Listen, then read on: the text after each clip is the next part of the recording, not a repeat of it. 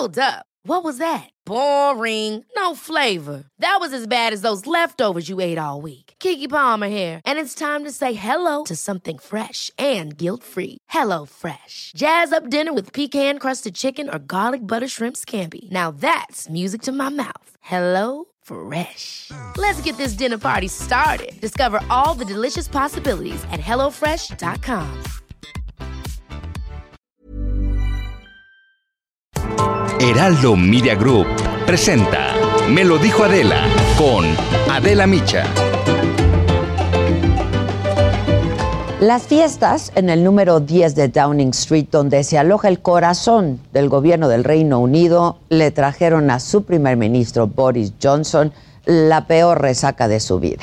Aquellas reuniones prohibidas que han salido a la luz pública y en las que el propio Johnson estuvo presente podrían dinamitar no solamente su posición como funcionario, sino su lugar en la política internacional. Esto que se ha llamado ya Partygate podría ser lapidario y el ánimo social así lo confirma. Creo que es absolutamente repugnante que alguien que se supone que es un líder lidere rompiendo sus propias reglas. Para ser honesto, es despreciable que haga eso. No es solo él, la gente a su alrededor. En los meses más duros de la pandemia en el Reino Unido, en abril y mayo, mientras se volvían más estrictas las medidas de confinamiento, la situación hospitalaria era crítica. En la sede del gobierno se había instaurado una nueva tradición, el vinito de los viernes. Se trataba de reuniones entre funcionarios de gobierno, de las cuales Boris Johnson tenía conocimiento y a las cuales incluso asistió aunque la prensa británica ya había reportado estos eventos, fue la revelación de una fiesta la noche antes del funeral del príncipe consorte Felipe de Edimburgo, lo que puso en jaque al gobierno de Johnson. Y es que el país estaba de luto, además de que la familia real tuvo un funeral especialmente solitario debido a la pandemia. Así lo reportó la agencia de noticias AFP. Los cuatro hijos y varios de los nietos de la pareja real acompañaron a pie hasta allí al Land Rover verde, especialmente diseñado por Felipe para llevar su féretro durante un breve cortejo fúnebre por los jardines del castillo. La reina le siguió en un Bentley oficial con una dama de compañía. Sin embargo, la monarca, que el próximo miércoles cumple 95 años, se sentó sola en la capilla para despedir a su esposo. Así fue el funeral entre la realeza, mientras que en Downing Street había celebraciones. Y meses después, cuando la información se hizo pública, a Johnson no le quedó más que ofrecer una disculpa y esto fue lo que dijo. Mr. Speaker, I want to apologize. Señor presidente, quiero disculparme. Sé que millones de personas en todo este país han hecho sacrificios extraordinarios en los últimos 18 meses. Sé la angustia que han atravesado. No pueden llorar a sus familiares. No pueden vivir sus vidas como quieren o hacer las cosas que aman. Y sé la rabia que sienten conmigo y con el gobierno que dirijo cuando piensan que en Downing Street las reglas no están siendo seguidas adecuadamente por las personas que hacen las reglas.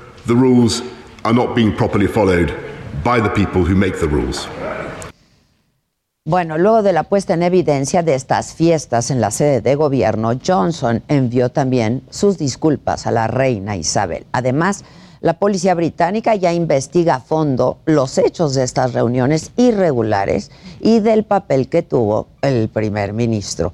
Un reciente sondeo del periódico The Times indicó que el 64% de los británicos esperan que Johnson presente su renuncia en los próximos días. Y es que ante una pandemia no se debe jugar, ni en el Reino Unido, ni aquí, ni en ningún otro lugar más si es el propio gobierno el que impone reglas que luego sus empleados van a violar. La indignación de los británicos es mucha, pero ya veremos si alcanza para que Johnson se vaya. Esto es Me lo dijo Adela, yo soy Adela Micha y ya comenzamos ahora también por la cadena nacional del Heraldo Radio.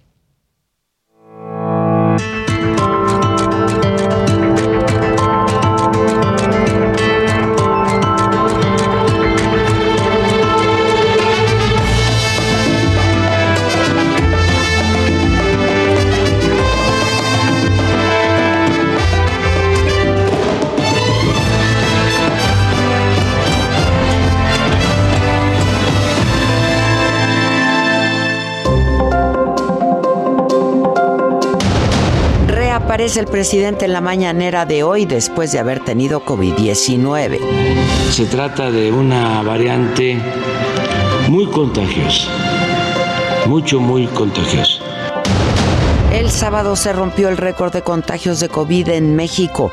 Se registraron 47.113 casos. Es la cifra más alta desde que comenzó la pandemia identifica nueve marcas de pruebas de COVID-19 que no están autorizadas por la Comisión Federal para la protección contra los riesgos sanitarios.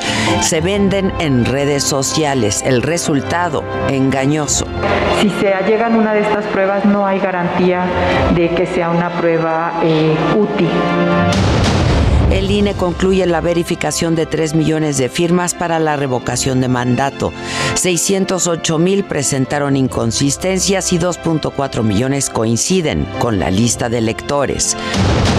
Arranca el Parlamento abierto en la Cámara de Diputados para analizar la reforma eléctrica del presidente. Todos se van a enterar en qué consiste la reforma y la realidad es que lo que queremos es que pagues menos de luz. Morena pedirá el desafuero del diputado panista Gabriel Cuadri por sus comentarios transfóbicos. Se dispara el precio del limón en el país en algunos establecimientos, alcanza hasta los 90 pesos el kilo. Hola, ¿qué tal? Muy buenos días. Los saludo con muchísimo gusto y les damos la bienvenida a todos aquellos quienes ahora nos sintonizan también a través de la cadena nacional del Heraldo Radio y que es lunes lunes 17. Hoy en la mañanera, el presidente López Obrador ya reapareció luego de haber eh, sido contagiado con COVID-19 y esto dijo sobre su contagio.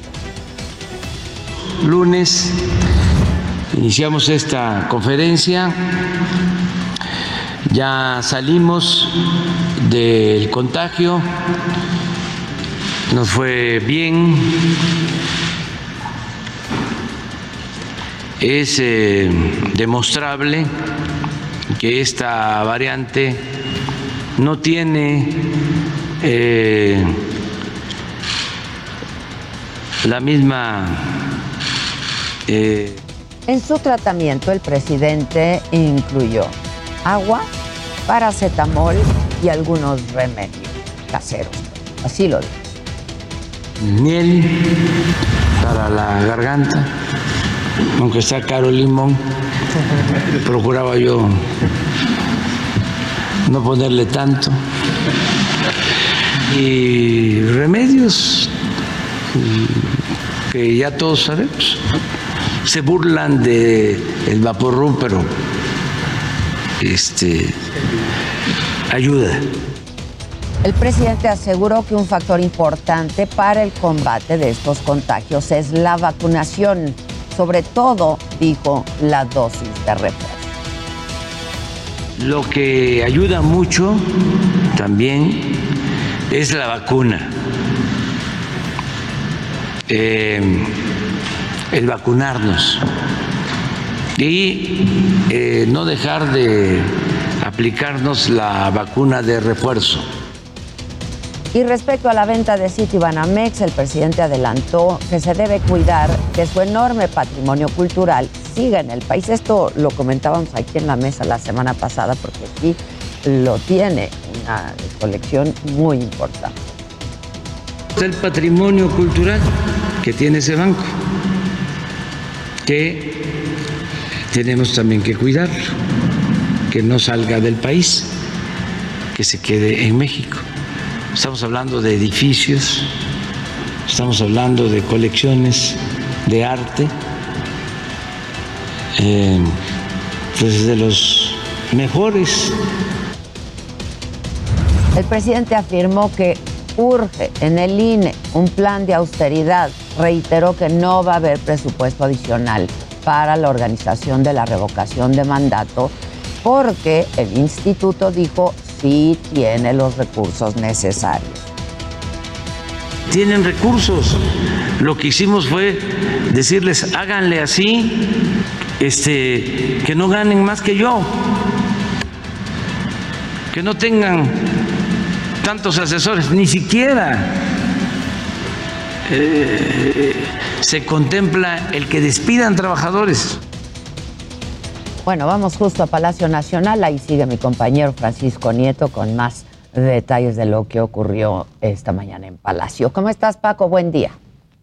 ¿Qué tal, Adela? Muy buenos días. El presidente López Obrador descartó que por el aumento de los contagios de la variante Omicron se estén registrando despidos, pues está creciendo la economía y los empresarios, a diferencia de otros momentos, ya no son desalmados, desalmados y ya no están corriendo a los empleados. En esta mañanera de reaparición del presidente López Obrador reconoció que las principales afectaciones por esta nueva ola de contagios se están dando en el sector de servicios, como es el caso de los restaurantes. En ese sentido, pronosticó que este pico de la pandemia será transitoria, pues no ve que se presente la misma situación de la variante Delta, en la que sí hubo mucho más despidos. Explicó que lo que se padeció en diciembre fue el tema de los despidos por prácticas de outsourcing, pero ese tema es distinto a lo que tiene que ver con COVID-19. Y Adela, el presidente adelantó que se invitará, para la próxima semana a la mañanera a quienes buscan dirigir el sindicato de petróleos mexicanos. Dijo que aún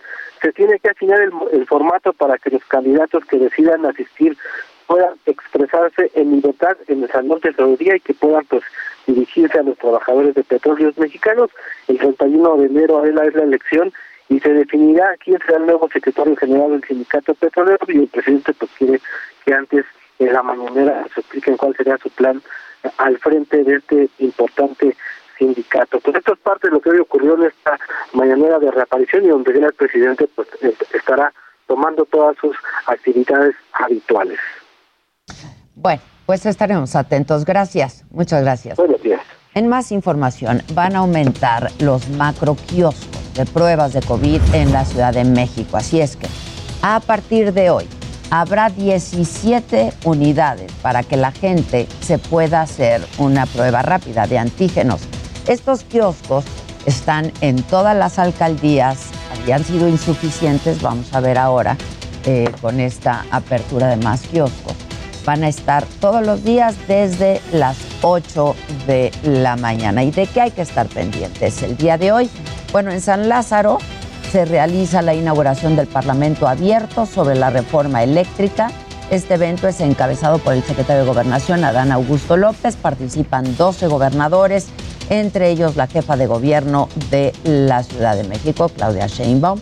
El gobernador de Morelos, Cuauhtémoc Blanco, acudirá a la Fiscalía Especializada en Materia de Delincuencia Organizada para presentar una denuncia por la supuesta guerra sucia en su contra.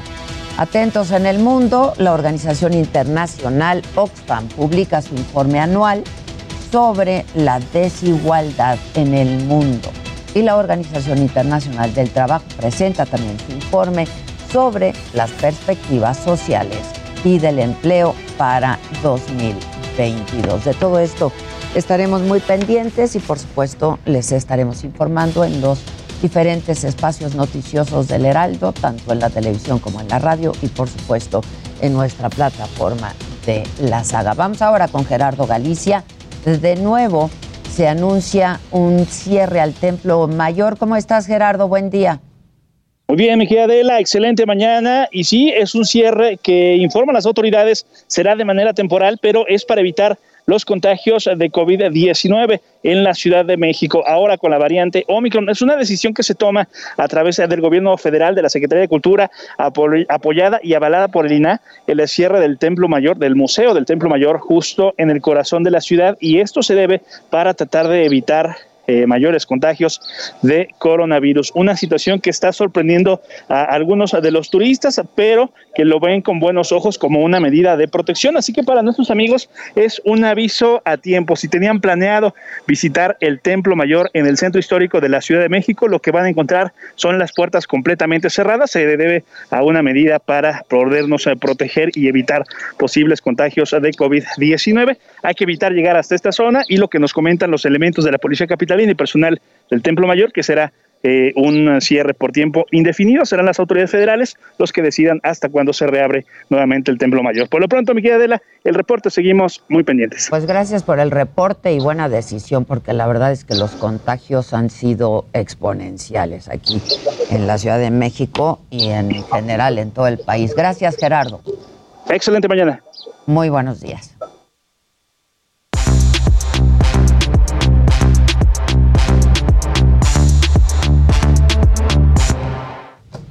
Este, ¿qué?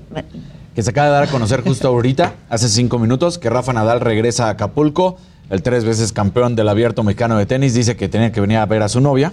Y entonces viene aquí a, a jugar un torneo más, nueva casa. Esto desde hace un mes. Obvio, sí, obvio. Sí, el NBA estaba muy perro. Sí, Claro, claro. Así Es un tipazo, Rafael, Tipazo. la verdad. no se les olvide, es en febrero. un par de veces, sí, claro, en el abierto. Ajá. Pues Y es nos- un creo que nos tenemos que ir, ¿no? Es ahora en que febrero. ir, ya va a ser en febrero, ahora sí hay que ir. sí. Todos estamos vacunados aquí. ¿no? Exacto. Sí, podría venir Novak. Al fin que no hay ninguna limitación. De ningún tipo. Si quieres venir. De ningún tipo. Viene Jimmy. Venga, oigan, bueno, pues el sábado el gran actor Ignacio López Tarso cumplió 97 años. Bueno, ¿qué podemos decir de, de su trayectoria artística? Más de 70 años de carrera en la actuación, más de 50 películas, 31 obras de teatro, además de, bueno, su participación en telenovelas y programas de televisión. Él publica este mensaje en Facebook diciendo, amigos del Facebook, muchas gracias por sus felicitaciones y por todo el cariño que me hacen llegar. Me hicieron pasar muy feliz mi cumpleaños 97. Les mando un abrazo enorme y mi agradecimiento por acompañarme virtualmente. Y bueno, en una entrevista para el Universal reveló que quiere seguir trabajando a los 97 años. Increíble este hombre. Quiere que le sigan dando Es papeles. increíble. Cuando comenzó la pandemia, hizo teatro en línea. Hizo Fue de los primeros en hacer teatro. en Varias línea. obras de teatro en línea. Una maravilla. Con Sold Out. Lecturas, padrísimas. Ajá, también. Y creo que está bueno revivir este fragmento de la entrevista que le hicieron en el, uni- en el Universal, perdón, porque lo que dice es, es brutal y es como súper emotivo que a los 97 años un hombre quiera, pues tenga tantas ganas de seguir trabajando. es que es su vida. Vamos a verlo y escucharlo. Quiero seguir trabajando en la televisión, en el cine, en el teatro. En el teatro depende de mí. Y no lo hago porque los teatros están cerrados. Pero Televisa ya no me llama. Yo quiero que me busquen, que me den trabajo, que me llamen. Creen que a los 97 años soy un cascarón ahí olvidado que ya no se levanta de la cama. Pues no, yo estoy muy activo todavía, mental, físicamente. Puedo hacer cualquier personaje de mi edad, naturalmente. He aprovechado muy bien mi vida. Me ha gustado mucho todo lo que he, he interpretado, los grandes personajes y todos esos viajes, las giras y los teatros y el público presente. Eso es maravilloso. Eso me ha dado gas, gasolina, aceite, me ha dado lo necesario para vivir. ¿Cómo se contagia esa Qué energía, no? hombre, ¿no? Sí. Noven- Qué hombre. Qué hombre. Y justo lo decías, en pandemia hizo obras por streaming, hizo El canto del cisne, Confesiones de un guadalupano federalista, que aquí lo platicamos, y hizo Macario también, todo esto con ayuda de su hijo eh, Juan Ignacio Aranda, pero pues es admirable que Pero una de una persona... lucidez, no, es una cosa impresionante. Yo lo fui a ver hace como seis años este, al Teatro Ignacio López Tarso y te quedas loco con la actuación de... Muchísimo actor, es Eh, una sí. maravilla. Con su novia y todo. Eso Con- también le da gas. Es- eso es más chamba. Le da Sí, gas. sí, sí. Y eso, eso es más chamba. es más complicado. Dice que él quiere vivir hasta los 100 años y terminar interpretando alguna obra de Shakespeare o algún, alguna obra, obra griega, perdón. Entonces, pues, así López Tarso Pues cumpliendo felicidades. 97 años. Felicidades, Sí. la verdad, por todo, ¿eh? Larga vida. Larga, vida. Y bueno, este fin de semana Kanye West se volvió a hacer tendencia en redes sociales, esto luego de denunciar públicamente en un live en Instagram que Kim Kardashian había decidido no invitarlo a la fiesta de cumpleaños de su hija Chicago. Y bueno, hace este live en Instagram, vamos a, escuchar qué es lo que dijo Kanye West.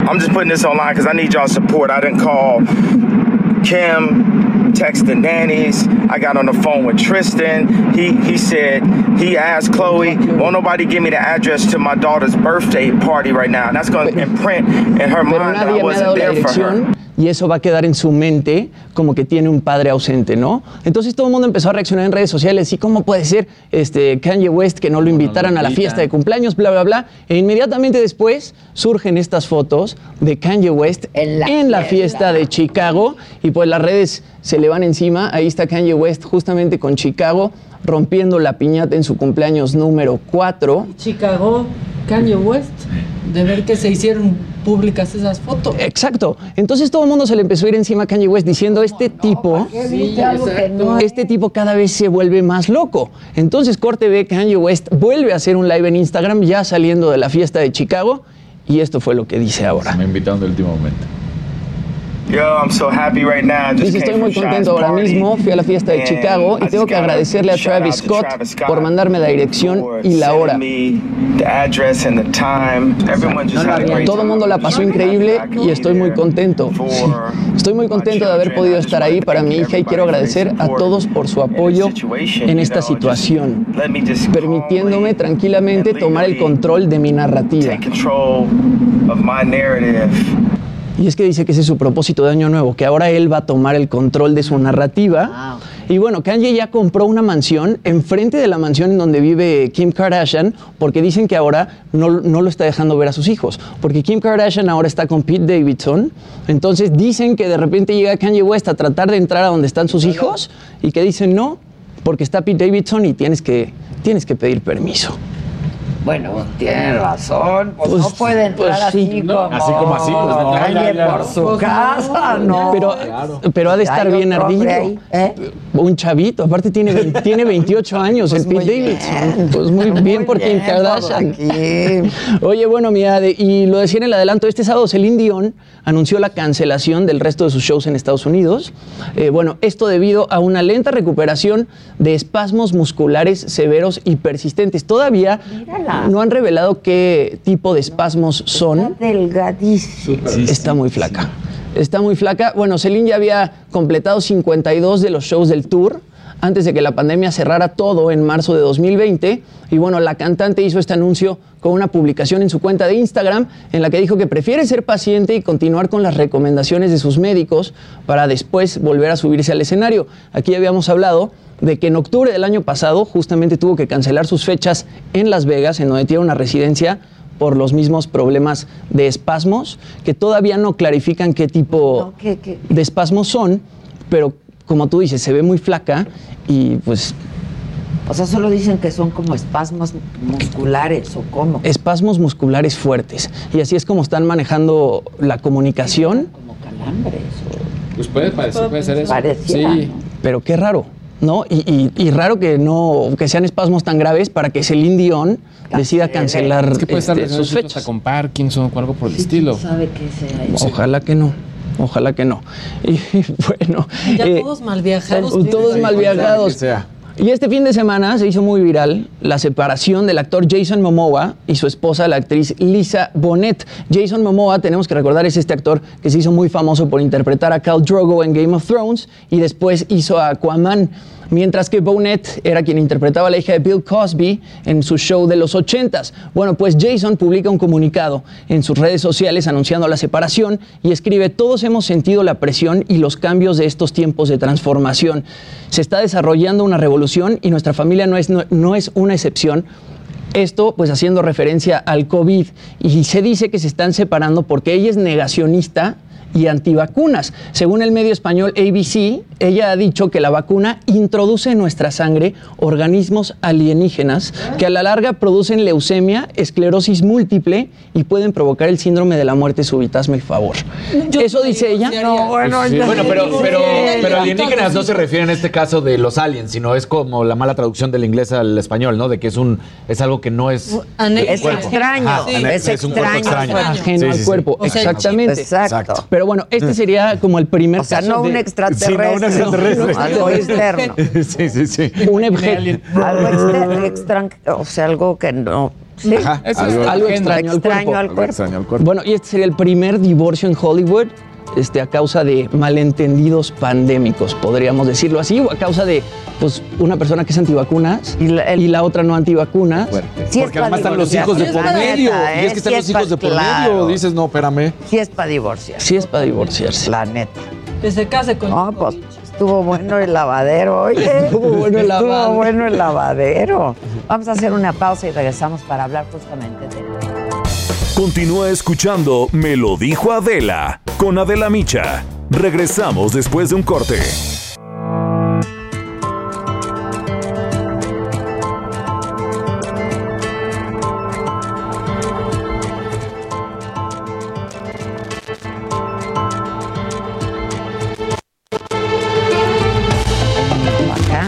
Pues claro, pero nadie dice eso.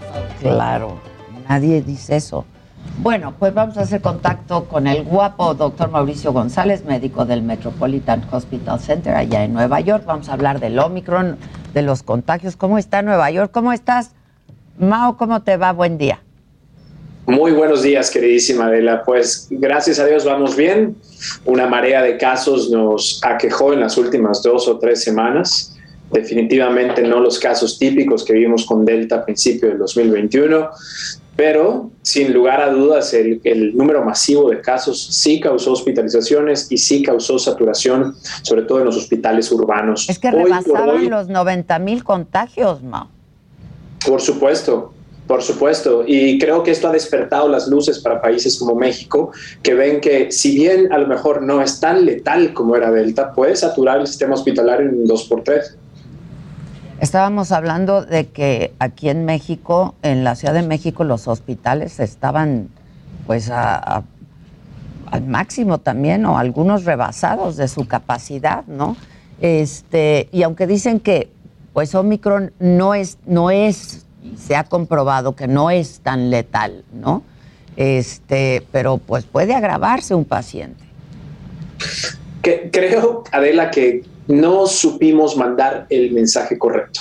Y yo me uno en estos errores, ¿no? De hecho, yo tuiteaba eh, algo así en español. Eh, Omicron es más leve que Delta, pero no es leve. Y este matiz no lo supimos interpretar Exactamente. Y creo que estamos viendo un poco de los estragos por esta falla en la comunicación. Definitivamente no debimos haber bajado los brazos cuando empezó a llegar la inteligencia científica de Sudáfrica que mostraba que quizá no era tan letal y nos confiamos. Nos confiamos y son realidades distintas. Las realidades hospitalarias de Estados Unidos, México, Chile, Colombia, todas son distintas. No se pueden inferir esos datos. Siempre tenemos que ser cautos. Sí. oye, Mau, eh, pues Nueva York ha sido el epicentro ¿no? de la pandemia en Estados Unidos. Hablábamos de que llegó a rebasar los 90 mil casos. Eh, y supongo que sigue siendo el caso, ¿no? Pero además háblanos de la vacunación. ¿Qué porcentaje de la población de Nueva York está vacunada y pues se contagió? Totalmente de acuerdo. Ese es otro aspecto que nos ayudó muchísimo en Manhattan, sobre todo en Manhattan. Más del 82% de la población está completamente vacunada y cuando digo completamente es con las dos vacunas. Todavía no, no sé cuál es la, estadística con, con, el booster, pero y de ese 82%, el mayor porcentaje de las son personas con problemas de salud frágiles que los ponen en franca desventaja. Yo creo que eso es lo que nos salvó de una masacre. Esa es la realidad. Pero esta no es la realidad de todo Estados Unidos. Hay, hay estados en Estados Unidos donde el índice de vacunación no supera ni siquiera el 50%. Entonces, por eso hay que tener mucho cuidado. Cuando decimos Estados Unidos, desafortunadamente hay que seccionarlo por lugares. Eh, Nueva York, al al tener un, gobierno demócrata, pues hay muchas cosas a favor de la población. Nosotros los pacientes o los sujetos o los ciudadanos pueden entrar a un, sitio web y pueden eh, pedir que les manden un paquete, un kit de pruebas rápidas con cubrebocas, oxímetro de pulso eh, y además una guía muy clara en su idioma de cómo deben aislarse. Entonces yo creo que eso ayuda también y ayuda mucho. Ahora, hay un grupo importante de gente en Estados Unidos que no se quiere vacunar, los antivacunas, Mao. Total. Y bueno, esta es mi opinión personal. yo creo que va, a haber poco que podamos hacer por estas personas, poco, en verdad, porque no es un diálogo razonable, porque se trata de entrar en cuestión de creencias y es difícil establecer medidas de comunicación efectivas cuando lo que se trata de discutir son creencias. Yo creo que nos tenemos que enfocar en las personas que son reticentes a la vacunación por dudas entendibles, Adela. Personas que tienen miedo de efectos secundarios, que no creen que las vacunas hayan tenido tanto tiempo de, experimentación. Estas personas son muy sensibles a la información veraz. Una vez que lo escuchan de un profesional, estudios científicos muestran que tienden a vacunarse por encima del 40% de estas personas. Yo creo que los esfuerzos de todos los países deben, enfocado, deben ir enfocados a estas personas. Pues sí, hacer una campaña, ¿no? Una campaña con más información, quizá, no lo sé. Es increíble, ¿no? Uno lo piensa y dice, cuando salieron las vacunas en diciembre del 2020, todos felices, pero yo recuerdo porque yo pertenezco a un grupo de comunicadores de ciencia aquí en Estados Unidos y todos escribieron lo mismo, felices porque las vacunaciones ya estaban eh, listas, ¿no? Las vacunas, pero todos estaban reticentes, decían, bueno, ahora esas vacunas necesitan llegar a los brazos de las personas. Y eso es precisamente el reto que tenemos en el 2022, adelante. ¿Cómo vamos a manejar a una población mundial tan grande? Con pensamientos tan diversos. Definitivamente las estrategias de salud pública que hacíamos hace 20, 30 años, muchas de ellas ya expiraron. Necesitamos establecer nuevos canales de información, de empatía, de, no sé, pero es algo que le tenemos que prestar atención a la brevedad posible. Oye, con Omicron vimos, pues yo no sé, escenarios que no habíamos visto antes con esta nueva variante, ¿no? Este, es mucho más contagiosa y de pronto, pues yo, yo he leído ahí en algunos documentos y en algunos papers que, pues de, pronto dicen que con esto se va a lograr no la inmunidad de rebaño, que no es absolutamente cierto, Mauricio. Total, total. Eh, estamos confundiendo como población términos, conceptos como endemicidad, inmunidad de rebaño, eh, históricamente ha habido muy pocos casos de éxito de inmunidad de rebaño por infección natural. Eso es algo que pasamos por alto. Y todo, te puedo decir con seguridad que el consenso científico, estoy hablando más del 85-90% de todos los científicos y expertos en el tema, eh, no están de acuerdo de que esto sea una posibilidad. No están de acuerdo, no están seguros. Así que yo creo que si estas personas que han pasado una vida investigando al respecto no están seguros, nosotros como sociedad tampoco lo deberíamos estar. El peor, el peor error que podemos tomar ahorita es bajar la guardia, particularmente en estas cuatro, ocho semanas. Y además, Adela, sin caer en, en, en sensacionalismo, hay muchas cosas que están saliendo que le tenemos que prestar atención. Por ejemplo, la CDC acaba de publicar un estudio de incidencia de diabetes tipo 1 y 2 en niños post-COVID, ¿no? que parece ser mayor la incidencia de, este diagnóstico comparado a otros virus respiratorios antes de la pandemia. Todavía no está esclarecido, todavía no sabemos si lo vamos a confirmar, pero estos puntos nos dejan claro que este asunto no está resuelto. Y ante tanta incertidumbre, tenemos que seguir enfatizando el uso de cubrebocas de mayor calidad, ventilación, vacunación masiva y mitigación a como dé lugar. Oye, Mauricio, ahora que hablabas de los niños, es algo que vimos también con esta nueva variante, con Omicron, que más niños están, y niñas se están contagiando, ¿no? Totalmente de acuerdo. Y si bien eh, Nueva York experimentó una, un, incremento en la tasa de hospitalizaciones en este grupo de edad, una vez que se empezaron a limpiar esos números, que se empezó a quedar clara la data, nos dimos cuenta que eran muchos estos niños eh, que en Estados Unidos, sobre todo en Nueva York, perdón, que no estaban vacunados. Niños que no son elegibles a la vacunación por la edad, que tienen menos de 5 años, y niños entre 5 a 17, 18 años que no se habían vacunado a pesar de ser candidatos. Eh, hasta ahorita no hemos visto o no se nos han mandado una carta donde nos diga que la letalidad es mayor, la mortalidad, bla, bla, bla, complicaciones. Eh, no, no te puedo decir esas cifras, pero una hospitalización no se la deseo a ningún papá. ¿no? Así que ante la, ante, eh, la incertidumbre, lo mejor es la vacunación. Oye, Mauricio, este, ¿el, clima influyó? ¿Las bajas temperaturas, por ejemplo, en Nueva York, influye, fueron factor? Por supuesto que sí. Por supuesto que sí, y lo seguimos viendo. Eh, ya no es lo mismo que el año pasado, de la, en Estados Unidos, en Nueva York particularmente, se están modificando los planes de ventilación en muchos edificios, se están poniendo los famosos filtros EPA, eh, etcétera, ¿no? Extractores de aire, bla, bla, bla. Porque no hay ventanas.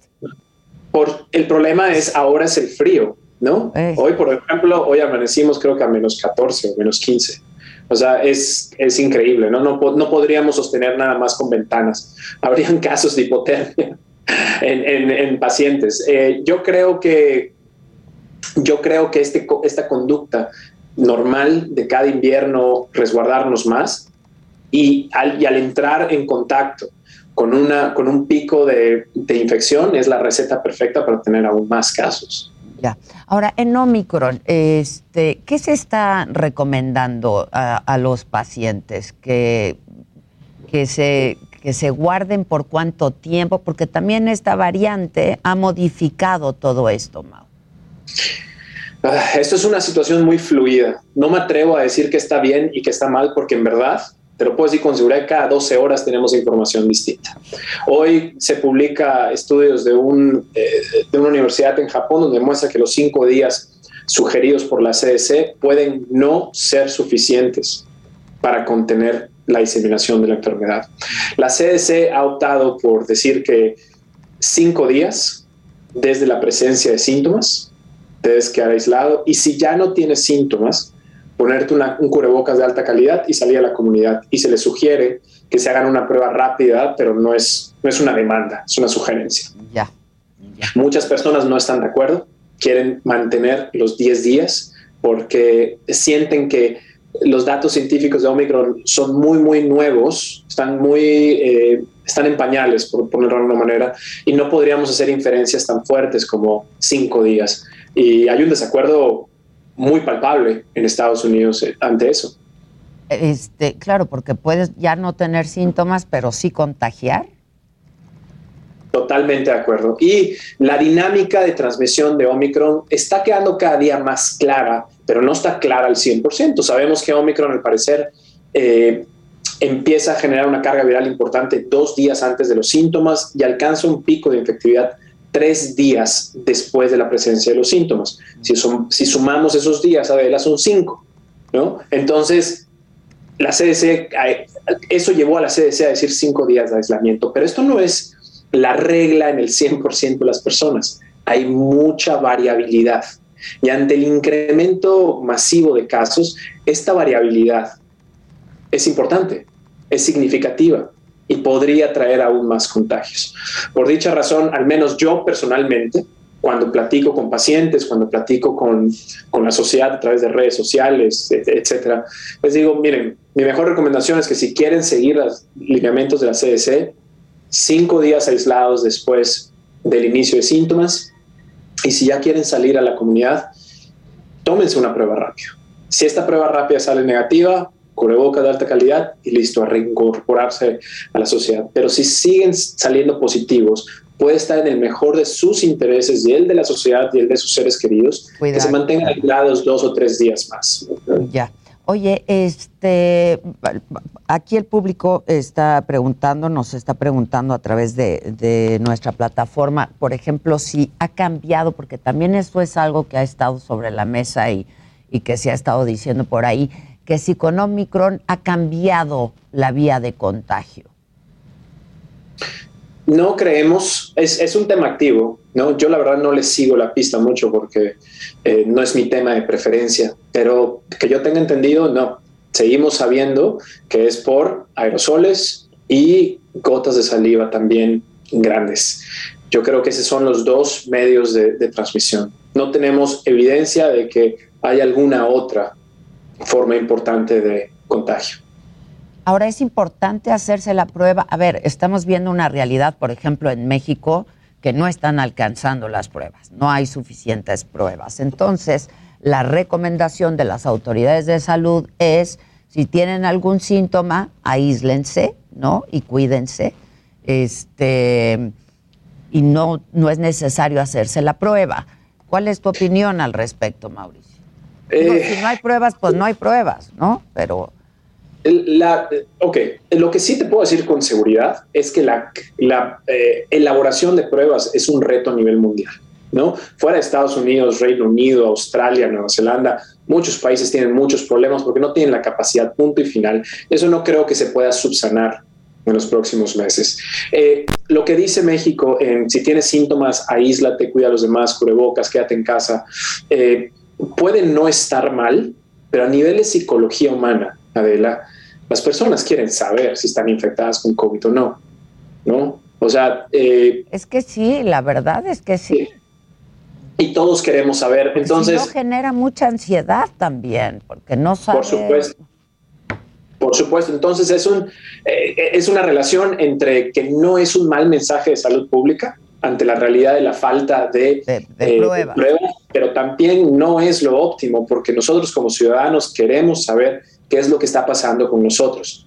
Eh, no sé cómo resolver ese problema, honestamente, no tengo ninguna, ninguna sugerencia porque en Nueva York gracias a Dios no hemos visto absolutamente nada de esos problemas. Sí, pero es algo que está ocurriendo en nuestro país, ¿no? Este, porque además hay otros virus en el ambiente. En la Ciudad de México hay mucha contaminación, por ejemplo, ¿no? Entonces hay muchas alergias, entonces confunde, ¿sabes? Totalmente. Y además eh, tenemos que ponernos en los zapatos de los demás. Por ejemplo, eres una persona joven que tiene síntomas y vive solo sus papás viven en otra casa, no tienen hijos, bueno, te aíslas, oxímetro de pulso, eh, te mantienes en contacto con un médico, todo bien. Pero ¿qué pasa en una casa donde hay seis personas? Los abuelitos tienen múltiples enfermedades, dos personas ya están enfermas, quieren saber y con justa razón si necesitan hacerse una prueba para extremar cuidados. Yo creo que ambas partes no están equivocadas, vamos a tener que buscar una media entre ellas. Ahora, otra pregunta que nos hace mucho la gente, nosotros hicimos un ejercicio la semana pasada donde hablábamos de los distintos tipos de cubrebocas, cuáles sirven y cuáles no sirven. Y eh, pues se recomendaban no los quirúrgicos. Yo no sé si es suficiente con eso o hay que usar otro tipo de cubrebocas. ¿no? Hay tantos ángulos para discutir esto que sería difícil establecer una línea rígida de qué usar. Mi mejor recomendación, con base a todos los expertos en dinámica de saliva que, yo he estado siguiendo y que he estado leyendo su trabajo, es que definitivamente eh, los cubrebocas quirúrgicos ahora representan una opción cuando estás en situaciones de riesgo leve o moderado. Es decir, estás en la calle con una aglomeración eh, o quizá en un espacio cerrado, pero con algo de ventilación y con muy pocas personas. Pero honestamente, para circunstancias de alto riesgo, eh, Adela, como por ejemplo un lugar cerrado con muchas personas, eh, oficinas, escuelas, es muy probable que se necesite actualizar la seguridad de estos cubrebocas y necesitemos por lo menos un FN94, KN95 o N95. Esa es mi mejor recomendación. Mauricio, hay una pregunta que se reitera mucho del público que pregunta que ya les dio Omicron y que cuánto tiempo después deben dejar pasar el tiempo para vacunarse. Es reiterada esta. Sí, sí, esa es una excelente pregunta y está constante todos los días y están confundidos porque en redes sociales escuchan todo, porque cada país tiene sus eh, distintos lineamientos. En, en Estados Unidos la CDC no establece una fecha específica, no hay 10 días después, 20 días, 30 días después. Lo que dice la CDC es esto, es razonable que si una persona se ha infectado por COVID-19 y se haya recuperado completamente y ya no tenga síntomas y ya le toca ponerse el refuerzo, lo puede hacer. Es decir, apenas tú ya estés resuelto completamente de la infección, te sientas bien, ya eres candidato para ponerte el booster. En Europa tengo entendido que algunos países recomiendan 30 días después, 60, 90 días después, pero en Estados Unidos esa es la recomendación una vez que tú ya no tengas síntomas, estés bien, de vuelta a tu estado general de base, ya puedes ponerte el refuerzo. Hola Mau, aquí. Otra pregunta de la gente, y es reiterada, es el booster, porque hay muchas, eh, pues, muchas cosas en la red que indican que si te pusiste Pfizer, te conviene ponerte el booster de Moderna o ponerte, si te pusiste Moderna, el de Pfizer o incluso AstraZeneca para estar más protegido. Preguntan que si esto es un mito o hay evidencia científica real sobre esto. Sí hay evidencia de que el esquema heterólogo o la combinación de vacunas pueda ser mucho más efectivo. Y esto son buenas noticias, porque esto significaría que en países donde no hubo eh, vacunas con tecnología de ARN mensajero, se puedan usar estas vacunas como refuerzos, así reduciendo el número de dosis que necesitaría cada país. Lo que sí les puedo decir con seguridad es que varios países, varios países, incluidos Estados Unidos, con un, con un, estudio financiado por los Institutos Nacionales de Salud, donde el doctor Fauci forma parte, mostraron que la combinación entre una vacuna con vector adenoviral como AstraZeneca, Johnson Johnson, seguida, seguida por una vacuna con tecnología de ARN mensajero como Pfizer y Moderna, genera una respuesta inmunitaria bastante efectiva. Entonces, esa es la recomendación a nivel mundial, pero, pero, también tenemos que ser cautos de que si las personas solo tienen acceso a un tipo de vacuna, es mejor que se pongan esa y mejor que se pongan esa de booster porque el tiempo no puede seguir pasando sin que estén protegidos. Ah. Oye, por cierto, alguien me llama mi atención aquí, me dice, ¿por qué no preguntas por los casos adversos de las vacunas, de las distintas vacunas, no?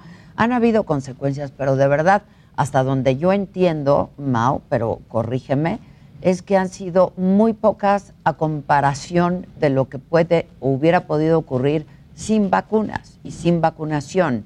Y en medicina, pues hay una frase que todos los médicos usan que dicen, pues tomas lo malo por lo bueno, ¿sabes? Este, y ahora sí que lo pones en balance, pero dinos al respecto, Mao.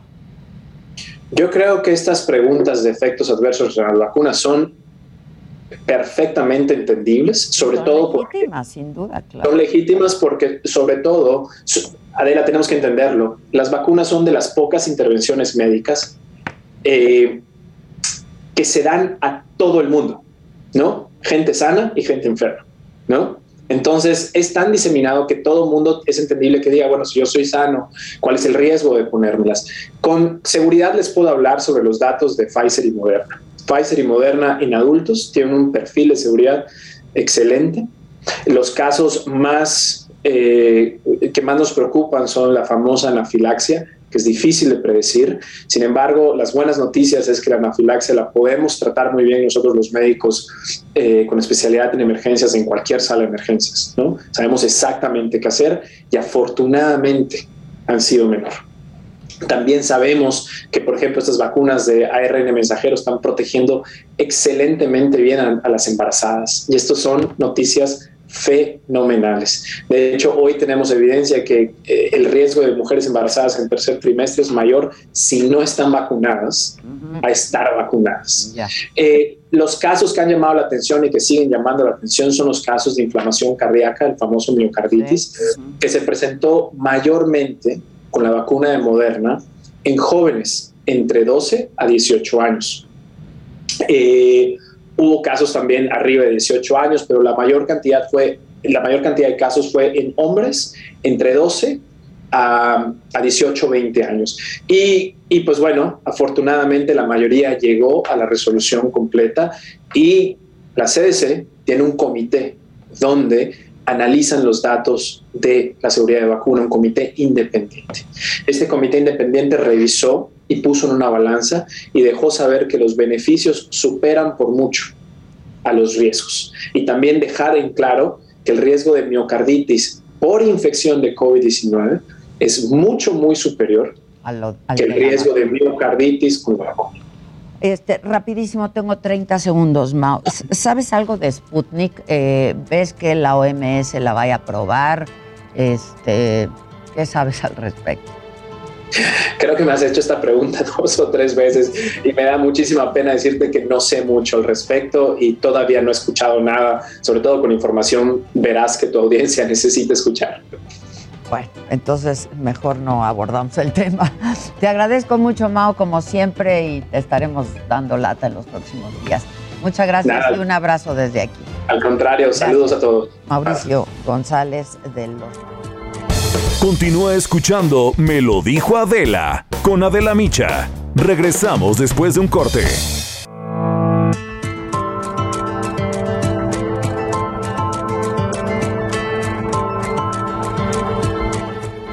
Continuamos en Me lo dijo Adela.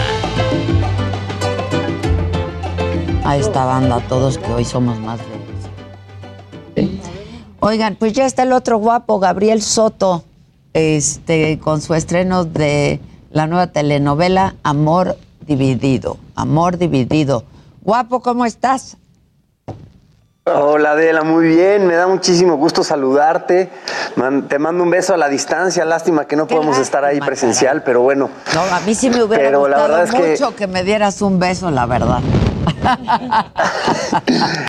Este, y bueno, pues muy contento, muy emocionado este, ya con el estreno el día de hoy de este gran proyecto, Amor Dividido, y con un gran elenco y sobre todo con una gran historia, Adela. Invitamos a toda la gente que no se lo pierda a partir de hoy, a las 6.30 de la tarde por las estrellas. Y bueno, pues va a tocar muchísimos temas controversiales, difíciles, temas como la migración, como la trata de personas, como el aborto, pero eh, armonizado en un tono de melodrama muy bonito. Eh, es una novela que todo el público puede disfrutar, desde los niños hasta los más, eh, los más grandes, y, y, está contada de una manera muy bonita, así que esperemos que a toda la gente le guste. Justo decíamos en el corte que hacía mucho que no hablábamos de estrenos de telenovelas, ¿no, Jimmy? hablamos normalmente acá de muchos estrenos o en Netflix o en HBO Max o etcétera, pero de, de telenovelas, perdón, Gabriel, ah, eh, casi no hablamos. Cuéntanos un poquito de esta telenovela y lo que le comentaba Adela de pronto es que, digo, sale en la televisión, pero además también se transmite en Blim, entonces termina siendo como una especie de serie.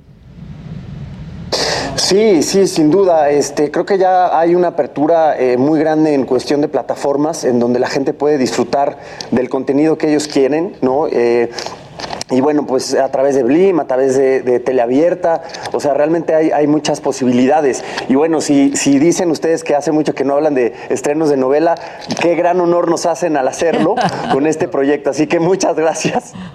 No, al contrario, al contrario, pero además suena muy interesante, ¿no? La trama.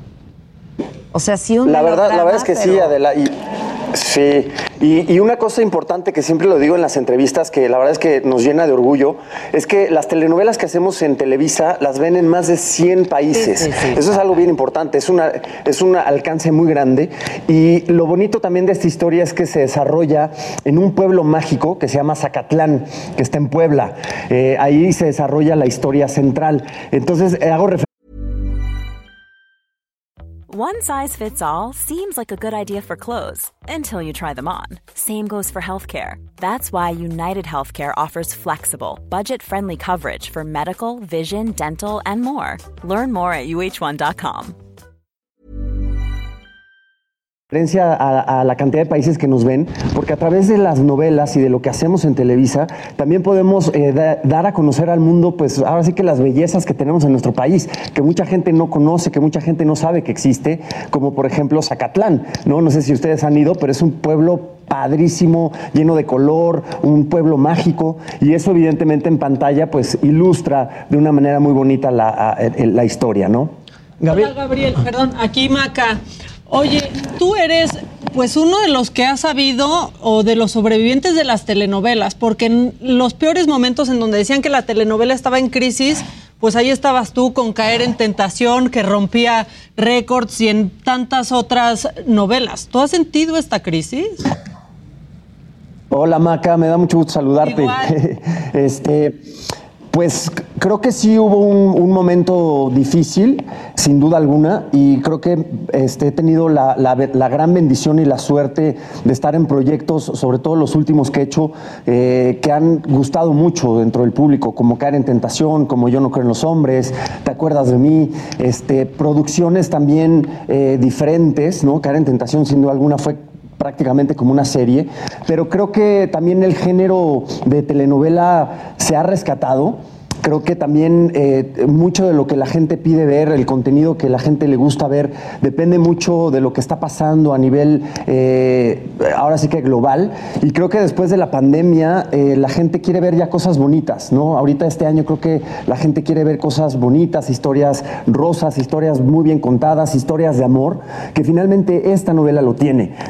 Comentaba al principio que sí, evidentemente hay temas complejos como la migración, etcétera, pero bueno, finalmente pues es parte del conflicto que se desarrolla dentro de la historia, pero la columna vertebral es una historia de amor y, creo que el género de telenovela no va a desaparecer nunca y más ahora que la gente quiere ver cosas bonitas. Gabriel, ahora tu personaje en la telenovela es Max, ¿no? Cuéntanos un poquito de Max, que es, bueno, un mexicano que vive en Estados Unidos y de pronto le llega la noticia de que tiene que regresar a su país y tiene que dejar a su esposa allá, ¿cierto? Así es, es un poco así. Este, y es, lo bonito ¿no? Del, título de la novela, porque así es. Y, son dos historias de amores que se tienen que dividir por circunstancias de la vida. El personaje de Andrés, junto con Eva, eh, Andrés tiene que eh, irse a Estados Unidos a buscar el sueño americano, evidentemente sin papeles y todo lo que esto conlleva. Entonces, es como se, se cuenta esa trama, ¿no? Se cuenta eh, la historia de, Andrés y Eva que se tienen que separar por el, tema de la migración. El, mi personaje junto, con el de Irina es totalmente lo contrario.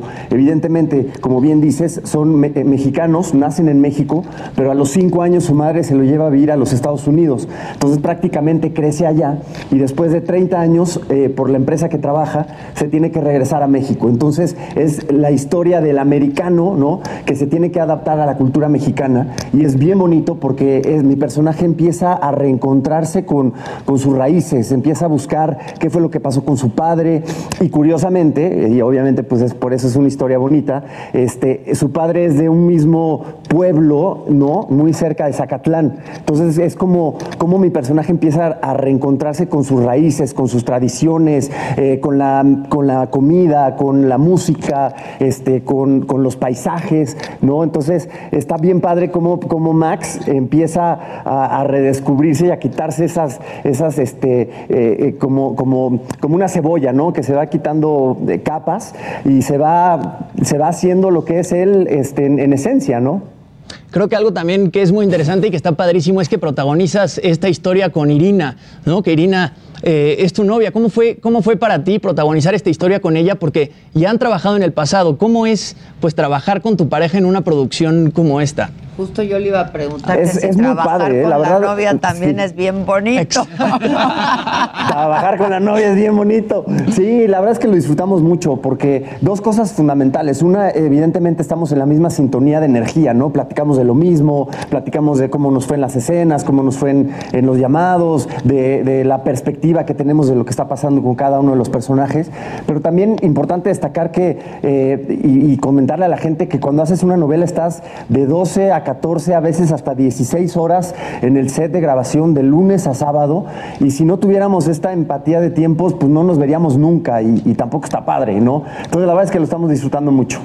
Hola, Gabriel, ¿cómo estás? Luis dije de este lado. Oye, dices que la telenovela no va a terminar, pero yo lo que sí creo es que sí va a evolucionar, ¿no? O está evolucionando, ¿no? Nuevas historias, nuevos temas, nuevos formatos, incluso el tema de la conversación, ¿no? O sea, puedes ver lo que está opinando el público en tiempo real. ¿Qué opinas de todo esto?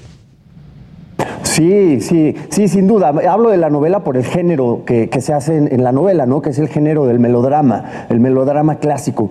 Pero finalmente, y ahora eh, es muy importante para mí también destacar en esta fusión que se hizo con Televisa y Univisión, en donde pues se está buscando hacer el OTT o canal de streaming eh, más grande de todo el mundo con el contenido de habla hispana. Entonces, eso representa que en Televisa vamos a seguir produciendo muchísimo contenido no solamente para televisión abierta, sino para este canal de streaming. Así que, que bueno, sí, evidentemente, pues eh, desde la manera de actuar se tiene que uno reinventarse, renovarse, ahora sí que darle al público lo que, lo que ellos quieren ver, este, y sin duda alguna también desde la dirección, desde la fotografía, la edición, pues hay una evolución, ¿no? Eso es evidente, pero me, refiero al, a la novela como el, el, el tono del melodrama, ¿no? Pero sí, sin duda alguna tenemos que adaptarnos y evolucionar a, lo que la gente pide.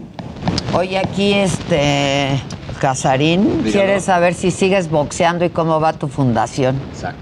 Ay, muchas gracias, Adela. Sí, sigo boxeando. La verdad es que es un deporte que me apasiona enormemente. Eh, siempre he dicho que soy como un peleador frustrado porque me hubiera encantado ser peleador y es por eso que tengo mi fundación que se llama No tires la toalla. Es más, hasta aquí lo tengo en mi celular. Ah, y seguimos apoyando, seguimos apoyando jóvenes, este, ahora sí que personas para darles eh, este cambio en su vida y darles un objetivo y practicar el deporte, que yo creo que a través del deporte se puede hacer un cambio en la sociedad y más un deporte tan icónico en, en nuestro país como es el boxeo, ¿no? Que tantos campeones nos ha dado. Sí, sin duda. ¿Y quién más está en el elenco? Perdón, Jimmy. Sí, es, un, es un elencazo, Adela, un elencazo. Está eh, José Elías Moreno, Eugenia Carduro, este, Gaby Rivero, está este, Jorge Gallegos, Ramiro Fumazoni, este, Eva Cedeño, evidentemente, Andrés Palacios.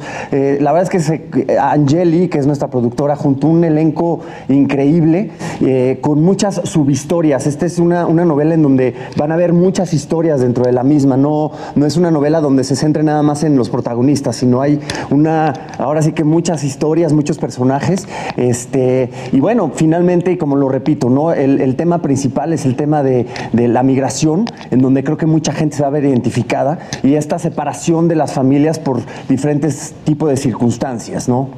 Gabriel, ¿cómo has vivido tú eh, pues todo este tema de trabajar en medio de una pandemia? Porque aquí hemos hablado con muchísimos actores que de pronto eh, han dicho que pues ellos no trabajaron mucho, algunos trabajaron un poco, pero pues tú te has mantenido súper activo todo el tiempo.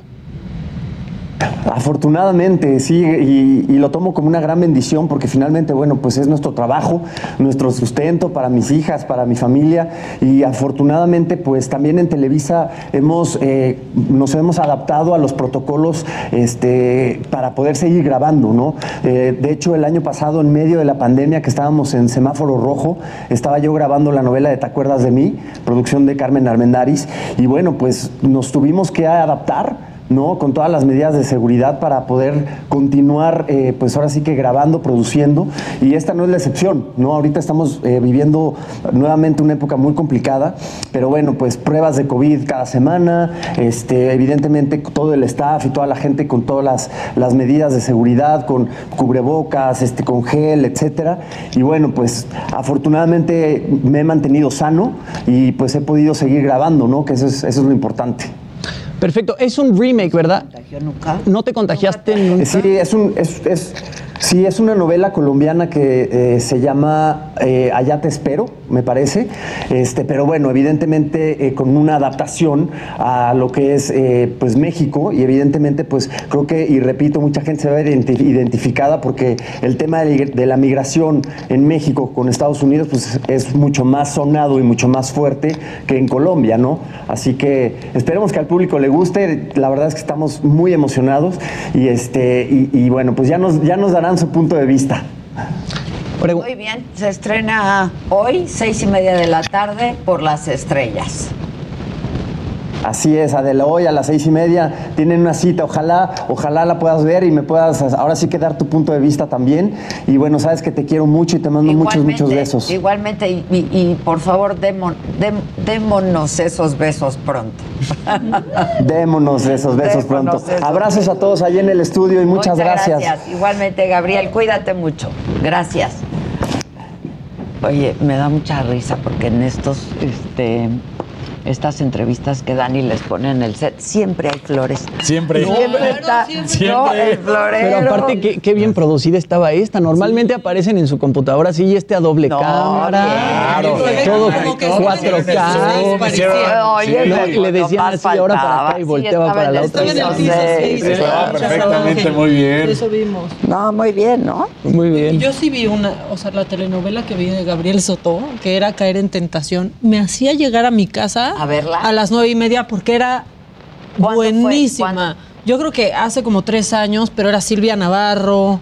Este, o sea, un muy buen, muy buen elenco y la historia está. A mí hace mucho que una telenovela no me digo porque a lo mejor no está, no estoy en el radar, ¿no? Pero, Pero así que me atrapa, no, o que me den ganas de verla, no sé. Caer en tentación era bien Y es que es lo que pasa que ahora nos sueltan los capítulos separados este, de las series, ¿no? Eso pasaba con las telenovelas, te quedabas picado y no podías ver lo que seguía hasta, el día siguiente. o Sí, hasta- sí, sí. Entonces eso es lo que... No, las telenovelas en México, digo, la verdad es que yo creo que van a seguir siendo De siempre. hecho, cuando fue todo lo de Luis Miguel, la primera temporada la comparaban, pero pues con este, ¿cómo se llama? Catrina Krill y el ¿cómo se llama? Cuna de Lobos. Cuna de Lobos. Que ese o sea, fue ese un nivel de impacto y de telenovelón. conversación. Creo que la última que yo vi que no me podía perder fue Rubí, la, la- con Bárbara Con Mori. Bárbara Mori, claro. Ya también luego es mucha pose de, es que ya no veo telenovelas y todos hemos visto cómo telenovelas, no. a todos nos han atrapado y conocemos Y a todos los de galanes de, Azteca, telenovelas. Y las primeras de Azteca, buenísimas. Nada personal. Sí, esa sí. fue. mirada Muy de buena, mirada de Sí, mujer. Sí, sí, sí.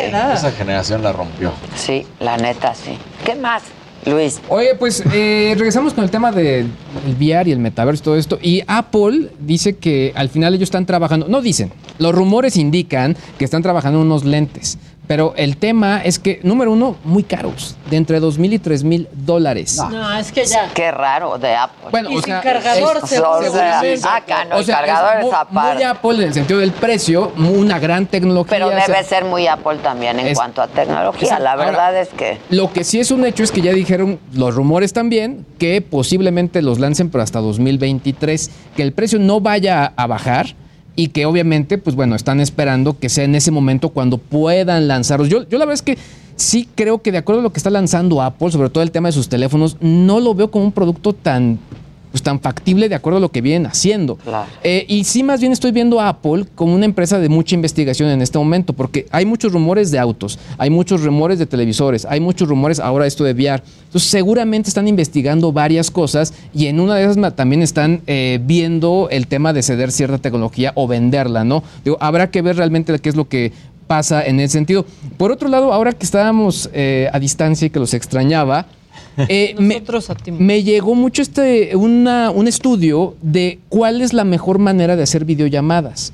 Porque al final lo que sí dice este estudio, que viene también de la univers- la Universidad de Stanford, es que sí vamos a continuar, pero que de pronto sí genera cierta, no sé, como pues rareza el estar comunica- comunicándote con alguien que no te está viendo.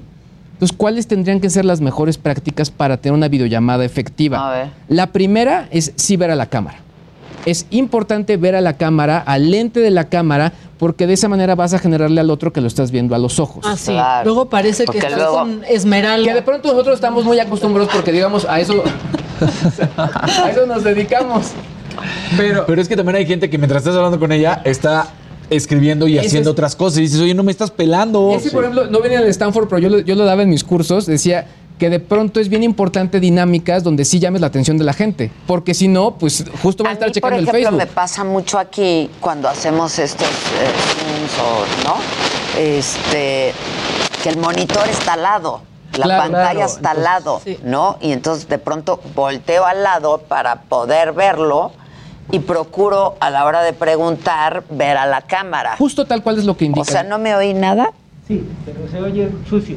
Borroso. Borroso. Escuchas Sucio. borroso. O sea, justo es lo que dicen. Sucia. Que al final puedes estar eh, campechaneando entre ver tu pantalla en el caso de alguien que esté haciendo una presentación, en este caso sería el monitor, y viendo la cámara, porque sí, es una interacción normal. O sea, yo estoy viéndote a ti, Adela, luego veo a Casarín, etcétera, y eso es normal, ¿no? Sí, sí, sí. Ahora, a mí el punto que sí me, me llamó la atención es la posición de la cámara.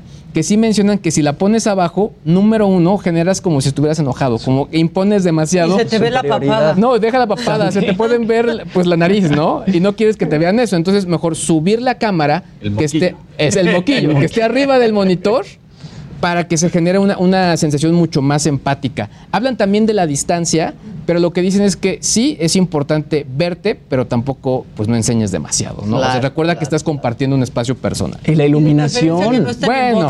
Ya la iluminación también, ya después de haber hecho tantos zooms, hay que cuidar la iluminación, ¿no? Vemos a unos demasiado expuestos o luego unos que se ven súper oscuros. Exacto. Ahora, con la iluminación siempre hay un tema que es el- los que usamos lentes, que si usas esos aros que se pusieron de moda, te ven los se horrible. Claro. Ahí el consejo que yo aprendí es ponlo de lado. Ponlo de lado, no Ah, importa que no te veas todo iluminado, pero sí de lado y ya no tienes el reflejo tan pronunciado en los lentes. ¿Qué, qué, qué lata, eh, perdón. Ya ¿Saben que ya es más fácil ir Me chocaba, pero ya es más fácil ir a la junta. No. Al Sí. aire libre con tapabocas. Pues mira, también ha facilitado mucho la chamba, ¿eh? O sea, yo creo que llegó para quedarse. Y en ciudades como esta, en donde hay traslados de Claro. una hora, hora y media, Si bien te va. pues esto, si bien te va, esto resuelve muchísimo. Sí hay cierto tipo pues, de- Te vuelves más productivo y Es eso. eficiente. Puedes tener 10 juntas al día.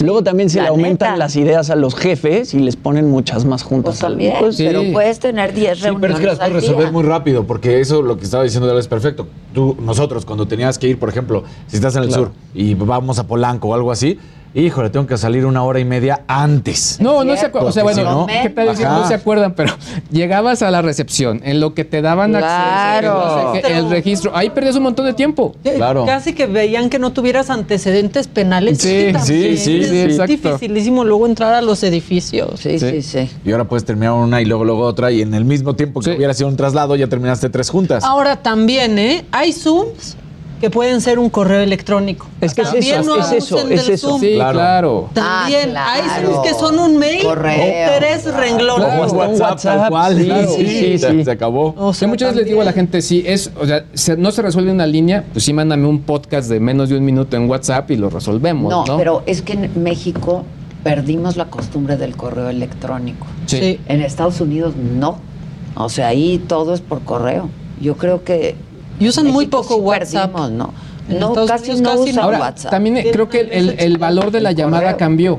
Porque de pronto te llaman por teléfono y sí de pronto dices, oye, no me marques, mejor escríbeme. ya estuvo o el con correo. eso también. Con el no me. Claro. No, Yo sí soy de los que a mí sí me gusta A hablar mí por también, teléfono. qué Es- lata. ¿Te puedo marcar? Sí, te marco. Sí, pero, está, pero el O sea, mensaje de también. antes sí, sí, se Eso. tiene que Pero también aplicar. se Yo puede resolver que con, puedo con marcar. mensaje. Estoy de acuerdo contigo. A mí te luego marcar. la llamada directo y ya me estoy enojando. Bueno, pero es que Yo ustedes también, son yo unos también. millennials ahí. cuando se la llamada, yo me marcan a la hora. Todo era por, Sí, por era llamada. Pero si es llamada tiene que ser algo importante, ¿no? Exacto. ¡Ay, no!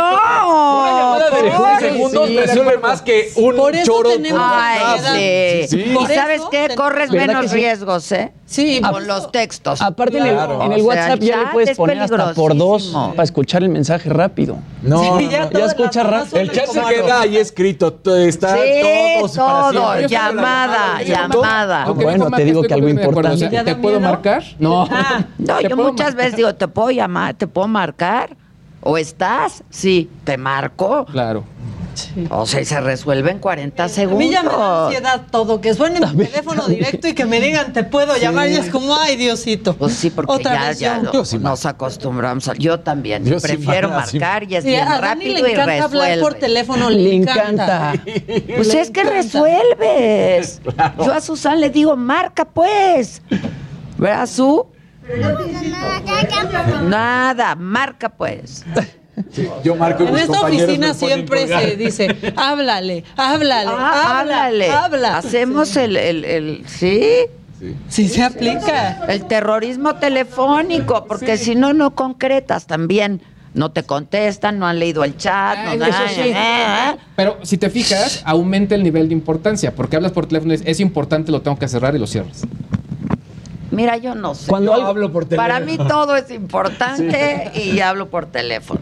Porque le digo, Susan, y entonces me dice, le voy a mandar un mensaje. Que no, que hables. Ahora, las videollamadas no me gustan, me encantan. A mí me encantan. a o sea, mí también. cuando tú y yo hablamos no es por teléfono. No, siempre es videollamada. Y es rapidito Ajá. y ya. Sí, eso, yo a mi mamá ya nunca le hablo por teléfono, le marco por FaceTime. Ajá. Sí, O sea, también. sí, sí, sí. Así son las Estoy cosas. de acuerdo. Bueno, ¿y entonces qué? Pues bueno, básicamente, Oye. pónganme en su cámara. Pónganme en su cámara y de frente. Y límpienla. ¿Cuánto sale el la luz. celular de Tesla? No han dicho nada, nada más puro rumor. Puro rumor. Si sale, compras. No sé, tendría que verlo.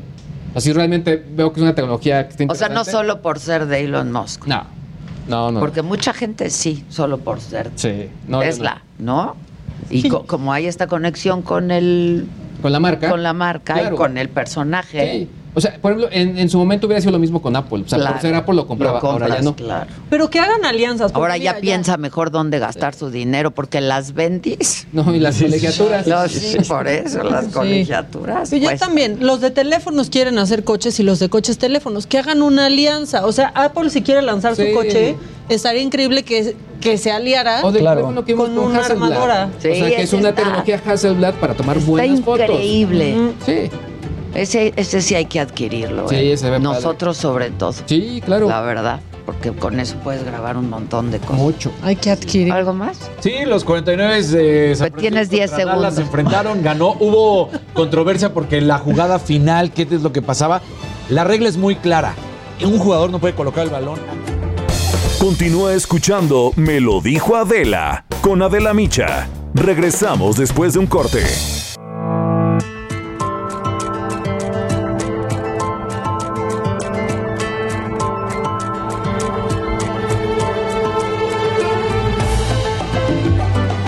Lo dijo Adela. Amigos de Me lo dijo Adela, por supuesto amigos del Heraldo Radio, estamos ubicados aquí en la alcaldía Cuauhtémoc, es la colonia Guerrero, exactamente a las afueras de las oficinas eh, del sindicato petrolero del el país. Bueno, pues ellos han salido del Monumento a la Revolución en marcha. Me refiero a los integrantes del sindicato petrolero de la sección 13 de Veracruz y también de Tabasco, quienes a las afueras de estas oficinas de petroleros de la República Mexicana, pues están manifestándose en apoyo a uno de los que está como candidato para presidir la Secretaría General de este sindicato. Se trata de César Pecero, quien por supuesto ha llegado hasta estas instalaciones después de marchar del Monumento a la Revolución y están en espera, por supuesto, de llevarse a cabo un mitin. Estamos ubicados en la calle de Zaragoza, aquí en la colonia Guerrero, la circulación está cerrada. A partir de la avenida México Tenochtitlan van a encontrar, por supuesto, elementos de la Secretaría de Seguridad Ciudadana. Hay que utilizar como alternativa, sin duda alguna, el paseo de la reforma para evitarse contratiempos y nosotros, por supuesto, vamos a permanecer muy al pendiente aquí a las afueras del Sindicato Petrolero de la República Mexicana. Pues amigos, es la información que yo les tengo. Por supuesto, regresamos los micrófonos al estudio. Muy buenos días para todos.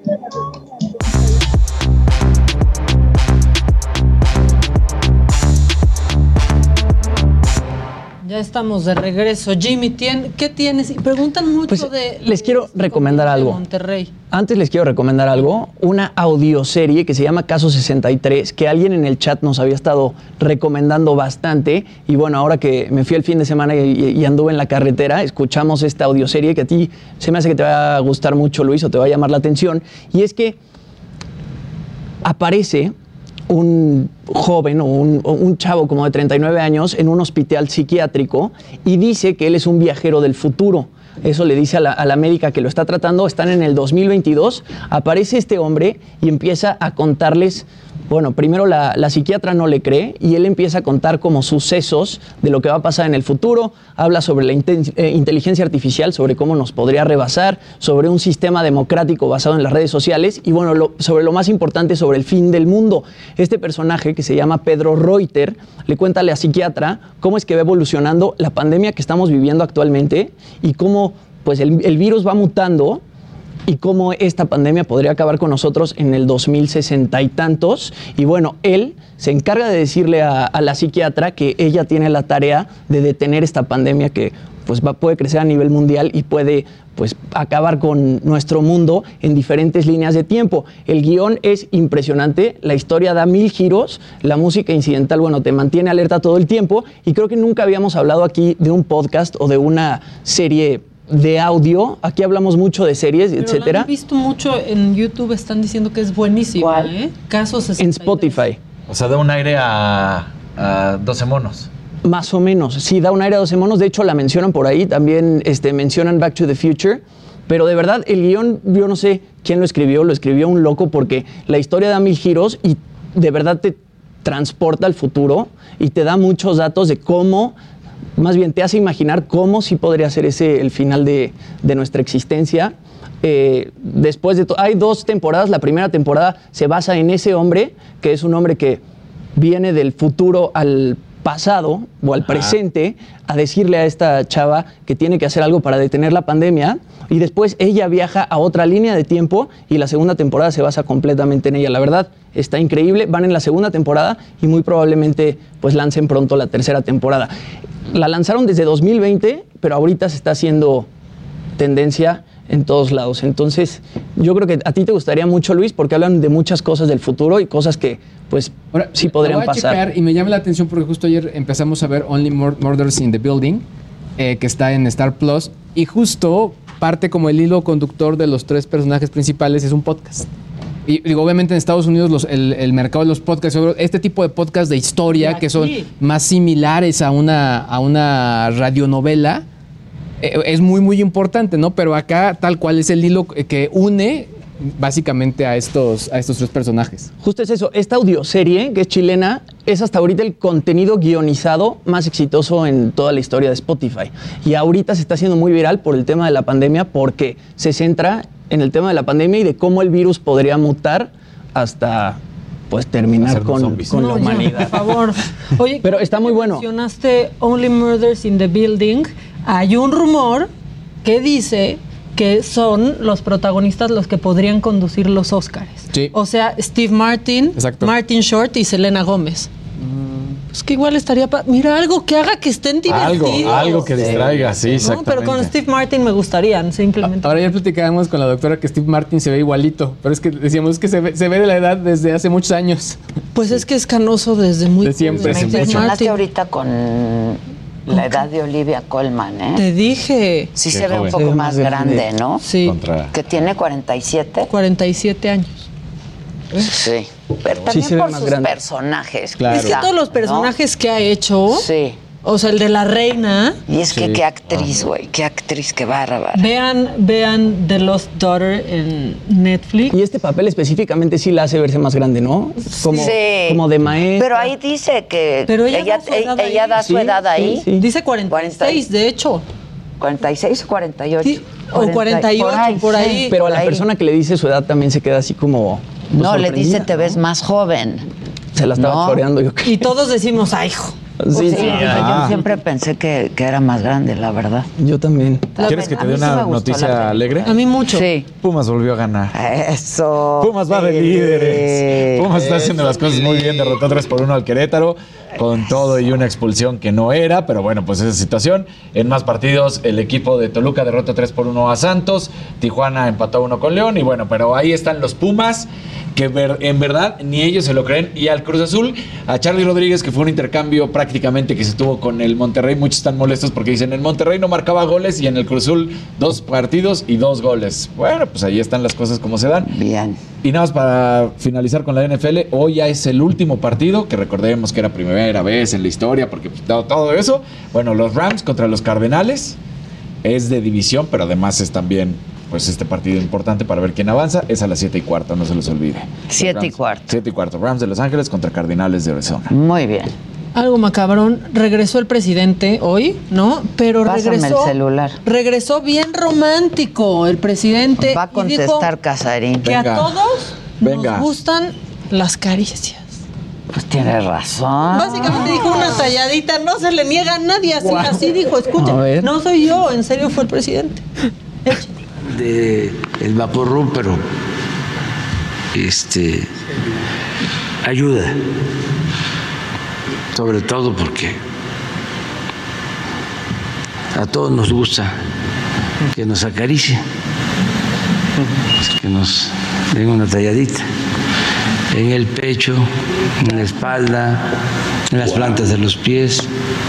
Pues Erótico. A los bien el niños. presidente. Pues sí, es una talladita. A los adultos, a todos. Ahora, yo no puedo Con el Vic, no una talladita Claro. de Vic no es tan placentera, ¿eh? No se porque lo es pongo- fuerte. Sí, sí, sí, sí. Me lloran los ojos y me lo pongo en el Pero, pecho. pero es bueno. Tiene que A ser suavecito, Mi mamá me ponía vaporru, claro. Sí, no se claro. lo pongan en los mismos lugares que la vitacilina porque van a acabar No, en el doctor. no, no, no. Por favor. Sí, no, no, no. No se confundan de cuento, por favor. Una, Una talladita. ¿Contesto? Ya te, sí, ¿Ya? Te, te están marcando. Ahí te hablan. Hola. Hola. ¿Qué pasó? ¿Cómo estás? Hola, Hola. Muy bien, ¿y usted? Bien, también, muchas gracias. Dígalo. Dígalo. no puedo creer que en verdad este me haya contestado. ¿Es cierto? Sí, claro que es cierto. Y aquí Casarín a sus órdenes. ¡Oh, qué gusto a todos! Adela, la admiro. Muchas gracias. jovencita Maca, todos ustedes, Muchas los gracias. muchachos ¿Cómo te llamas? profesionales. Me llamo Olga, pero no le voy a decir mi apellido porque quiero contar algo. Yo los escucho todos los días todos los días en mi trabajo pero co- y los veo por YouTube pero como yo trabajo en una prisión no debo de estar haciendo eso Ándale. ¿En cuál prisión? ay no te puedo decir porque entonces Pues me no, a- la Sí, no, ¿En pobrecita. Estados Unidos o en México? Ajá, en Estados Unidos, ¿no? ¿O en México? no no en Estados Unidos en California aquí en California Ah, yo soy de ay de bueno Ya suelta. No te preocupes, ya déjalo ir, Olga.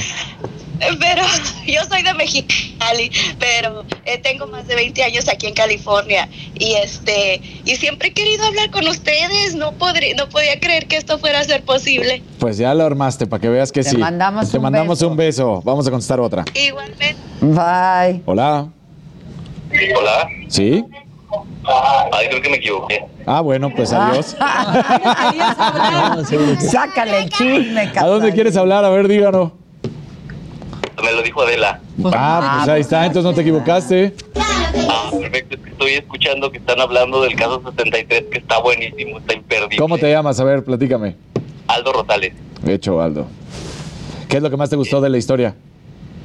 Pues que todo lo ligan con el COVID y, este, y la verdad es que es algo súper posible de pasar. Hablaba de la quinta la quinta vacuna, o sea, que ya iban por la quinta vacuna y que seguíamos protegiéndonos en el, en el futuro y que, pues, este, justo lo que está pasando, ¿no? Al final estamos ya en la tercera vacuna nosotros y es algo que, que se impacta y la verdad la serie está, está buenísima, está imperdible, la verdad. Qué buena recomendación. Muy bien, Aldo. Muchas gracias. Nos vemos. Ya vamos por la quinta vacuna. Hola. Parece que sí. Hola. ¿Cómo estás? Ah, Bien, gracias. Soy Erika Ricardo y los veo todos los días desde Las Vegas, Nevada. Ay, qué rico Las Vegas, Nevada, Erika. Dile que le meta al Qué 7 en la felicidad que me ruleta. contestaron. Se me quiere salir mi corazón. Que no, Que no se te salga, por favor. Adela te recomienda que le apuestes todo al 7 en la ruleta. No todo, no todo. Luego me van a echar a mí la culpa. Bueno, no todo, nada más que le pongas unos dolaritas. Saludos. Es una chingona y que no le haga caso a los haters. Muchas gracias, mi niña. Muchas gracias. Todos Hola. Con eso de que le gusta Sí. hablar por teléfono a casa. Sí, pero bueno. Hola. Que se desgrasa. Se cortan. Hola, hola. Ahí está la llamada. No, no hablan. ¿Sí? ¿Qué se siente, Casarín? Que Pues no quieren hablar, no quieren hablar. No, porque Dígalo. Loida. Mientras platiquen, Loida. Pues no quiere hablar. Ya, bueno, podemos, podemos hablar de esto que le pasó al Papa. Le robaron en México al Papa Francisco. ¿Cómo? ¿Eh? Le robaron al, me- a- al Papa Francisco Ahí está. en México. Ahí, ahí está, ahí está. Ah, que desde Perú. Hola, ¿cómo estás? ¿Qué tal? Bien, bien, Tocayo. Yo también me llamo Daniel. Este, muchos saludos a, a Adela, a, a Maca, que la sigo desde siempre. Este, y bueno, los escucho de- mientras que hago mi, mi curso de maestría todos los días. Pues qué padre. Algo que le quieras decir a la señora de la casa que te está señora de escuchando. la casa. Por supuesto, a, la, a, todas las señoras, por favor, que, que sigan a Adela, que sigan a Adela, que sigan su programa, que es, que es lo mejor. lo Muchas mejor gracias. De, de toda la tele. Muchísimas gracias. Hecho. Gracias. Te Gracias, mandamos un beso. Beso. Muy amable. Bueno, ¿qué ibas a contar? Bueno, pues el embajador de México en el Vaticano lo denunció en, en Facebook y resulta pues que abrieron regalos que el Papa había recibido y los abrieron y entonces ahí se pueden ver, quien nos está viendo por televisión y por redes sociales, pues que si la medallita, la, la caja de la medallita vacía. Uy, le robaron al Le robaron al Papa. Papa, de veras, no tiene perdón de Dios. En el aeropuerto No, no, no, internacional de la Ciudad de México, su Eternity. Su Eternity. ¿Qué tan padre que al Papa le den el Eternity? No, no, no, está padrísimo. Oigan, no tienen perdón de Dios. Así dijo un poco. Así dijo. Unos eh, 30 credos. O sea, así lo dijo el embajador, que como aves de rapiña se habían puesto en el aeropuerto Qué internacional feo. de la Ciudad de México. Qué A ver, pena con el Papa. el Papa había donado estos regalos que él recibió, dijo, los dono, denlos, pero pues ya estaban las cajitas vacías. Le pasó como en Amazon, ¿no? Así. Como, como cuando en Liverpool te entregan tu computadora y en realidad es una cajita de jugo. Exacto. Así le pasó a los que don, recibían pues, Qué donativo del- barbaridad. Del, Papa. Sí, qué mal el aeropuerto, Qué ¿no? mal el aeropuerto, qué pena. Ya si le roban al Papa, Sí, aquí. ¿cómo quieren que llegue su perro? No, o sea, ya. Oh, no, deja no, tú. no. La verdad, bueno, pues eso, eso pasó. Y otra cosa. Dice, ay, bueno, gajes del oficio, tendrá que perdonar al prójimo. Que además fueron bien poquitos regalos. No, No hay moral. muchacho, No, no, no. Ahora, yo sí quiero decirle qué puntadón quien le regaló una loción de Eternity, Eternity, al Papa. increíble. O sea, porque es a lo que aspira, ¿no? A la Eternity. Sí. La verdad. Y este, bueno, esta está bien macabrona, pero una mujer en China, pues fue a una cita ciegas, ¿no? Dijo, ah, pues está bien, voy a ir a una cita ciegas, porque sus papás le armaron esa cita ciegas porque consideran No, ya sí, que ya está mayorcita. Sí, ya, ya, eso ya está cañón. ¿Crees que no se puede poner peor? Tuvieron que cerrar la ciudad. Por- O sea, confinamiento y ella saben dónde se quedó en la casa de sus citas ciegas. no. Sí, por eso es Pero que se salió hizo- bien la cita. Pues dice que no es el momento ideal, ¿no? Porque, pues, a ver, aquí se atreverían a romper un confinamiento obligatorio y dices, como quiera le digo al poli que voy a mi casa, pero en China, Pues, Pero O está sea, en padre China de- no te- como guion de sitcom. claro. pues sí, pero si te está gustando la, Fui a la una cita cosa, ¿no? ciega, Ajá. nos tocó la pandemia Exacto. y nos aislaron. Sucedió en la ciudad de Shenzhou. ¿Cómo supimos de esto? Porque por WeChat empezó a contar esto a distintos medios chinos. Y dijo, pues no, no considero esto una situación ideal, que fue a casa del hombre porque le dijo, es que cocino muy bien, te voy a hacer de cenar. Y pues ahora le está No, haciendo de ver, cenar, la de desayunar, de comer. Nunca es en casa. ¿Qué de- onda? No, nunca es en casa No. de él. No, Aparte, en ¿qué tal casa de no nadie. Los papás han de estar felices. Los papás, lo que pasa es que ahí, pues, los, los papás lo conocían. No, Sí, igual no la- fue una cita ciegas de ahí. De, No, que los papás le estaban fuera. armando Exacto, citas a ya. ciegas. ¿Eh? Que no, o sea, los papás le armaron citas a ciegas. No era como de que conocemos a sus Ah, papás y así. no, se metieron a... Se metieron a sacarle porque la hija no sale. Le abrieron el Tinder. Exacto. Le, Le abrieron, abrieron el, el Tinder. Tinder. Le concertaron las citas y ahí está la hija atrapada en casa de un Bueno, si le desconocido. gustó. Pues sí, ya. Pero ¿y si no? Imagínate. No, si no, yo me, me escapo. Claro. No, no. Sí, pero Sí, ya dices. Escápate a los chinos, Escapas, es Dices que- con permiso, ahí se no ven. escapas. Es que, o sea, no aquí como escapas. quiera dices, no, pues hablo con el poli y lo convenzo. En Sí. China no rompes el confinamiento. No, no hay de chiste. Entonces, bueno, pues esas Es son que cosas dice Chavarro, yo lo que sé es que en China a cierta edad los papás les arman citas de esas Pues sí. a los hijos. A mí, que mis hijos me armen una, ¿no? Que ya empiecen a marcar. Ay, ay, ay. Está buena la historia, ¿eh? Es que sí está, está para Sí, una sí. serie, ¿eh? La verdad. sí, está sí, para, sí. para una serie, pues ahí anda. Dice Jorge Velázquez, yo sí puedo marcar, pero me da pena que escuchen mi voz como la del hombre misterioso. Tengo la voz muy gruesa, parezco enojado. Uy, pues como la tengas, Sandra. Cálmate. Como la tenga, que hable. Voz, Por eso, aquí no juzgamos nada. Este, ¿qué más dice la banda? la- Siguen hablando de Only Murders in the Building, que está buenísima. Este, y dice, ay, Adela, a cierta edad todos los papás le andan armando citas. a-". Sí, sí es cierto. Sí. Ay, Sí. En México es también muy común que la tía ya te anda consiguiendo Ay, las sí, citas y. Sí, sí, ¿no? sí. Bueno, O sea, pero sí eso ve es más que de no. preséntame a alguien, ¿no? Sí. Sí. La Sí, neta. aquí. ¿Que dónde compraste tus anillos, mía? de- Tan increíbles. Ah, están preguntando. Sí. Pues, pues me los compré por ahí. Pero. Pues en una de esas viajes que luego organizo, pero son las muestras de lo que próximamente se va a vender en la saga. En la Saga Store. Saga Store. Están padres, Sí, ¿no? están Están muy padres. padres. Yo sabía que a mi banda le iban a gustar. Y sirven como Yo los escudos. compré de muestras. No pesan. No pesan. Están padrísimos. Pero están padrísimos. Están ¿no? futuristas, sí están. Están futuristas. Sí. Como caso 63. Como caso 63. La Saludos gente a sigue todos. hablando de caso Los felicito por su 63. programa, gran equipo. Felicidades, Muchas gracias. Adela. Muchas gracias. ¿Qué más dice la banda? Pues hay muchísimos mensajes y siguen mandando llamadas Pues y todo. contesta, casa. Ah, bueno, pero es que no voy a interrumpir. Ahí está, a ver, que entre la llamada, la que sea. De una vez. Estás viendo lento. No, pues ¿Verdad que sí da Están mandando mensajes, están mandando mensajes, no llamadas. Yo estoy esperando Pues llamadas. Si no regresamos al Macol. A ver, llamadas, llamadas. No, no, sí, Al déjalo. Macol Center. Está buenísimo. Llamadas, nada. Ahí estamos esperando las llamadas. Solo están mandando mensajes. Ahí está una llamada. Que saques Hola. anillos para hombre también, están diciendo. Hola. Tienes grueso, Bueno. pues que llame y hable. Estoy hablando con Adela. Sí, aquí te está escuchando. ¡Hola, mana! Hola, manita. ¿Cómo estás? ¿Cómo? Bien felices de hablar contigo. Muchas gracias. Yo también de escucharte. Los escucho desde Chicago. de- En Chicago. ¿Cómo está el clima en Chicago? Está bien frío, mana, ¿no ve? Ahorita está bien No, no voy a ir a visitarte ahorita. Ya sé que está Está cayendo la nieve y la Omicron con todo. Con- a todo lo que da, ¿verdad?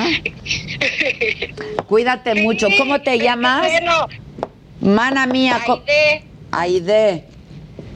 ¿Y de dónde eres? Aide, desde Chicago. Soy de Acapulco. Ay, Me tan vine hace bonito. 20 años acá en Chicago. Qué extremos los Sí, dos, sí, sí, ¿eh? sí, cañón. Qué extremos. Son los extremos. Eh, a mí también, la neta. Te mando un beso y un abrazo, mana querida. Digo, mana. cuídate mucho. Hola. Hola.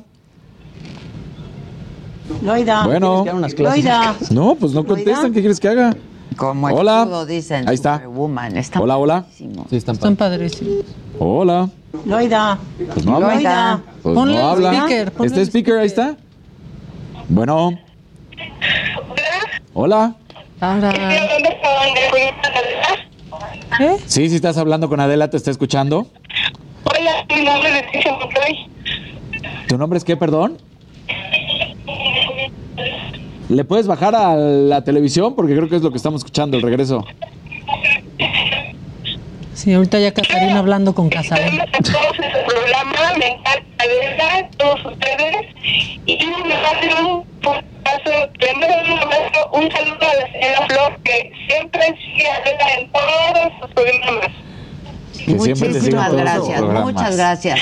Y yo te mando un abrazo y un beso desde aquí. Ahí nos vemos porque no se escucha bien. Es que no se escucha Sí, muy nada. bien. Se alcanza a escuchar que te veía en todos tus Este, ¿Que programas. dónde compran las tazas? Qué bonitas. Te En falta la Saga tuya, Store, mamacita. sí, ahorita traigo. Jimmy, ¿qué pasó? Es que luego decimos que. Sí, dígalo. Es que lo venden el paquete completo en Hola. la Saga Store. Hola. Ahorita Josué sube la dirección. Hola, ¿cómo están? Buenos días. Muy bien, ¿y tú? Bien, bien. ¿Con quién tengo el gusto? Con Daniel, ¿con quién quieres hablar? Hola, Daniel. Eh, disculpa, ¿a dónde estoy llamando? ¿A quién le querías hablar? Platícanos. Estoy hablando a... ¿Me lo dijo Adela? Sí, te está escuchando Ade. Hola, Adela. Muy buenos días. ¿Cómo estás? Muy bien, gracias. Molestando. Habla Mari Carmen. Viene. Hola. Sí, dime, dime, Mari Carmen.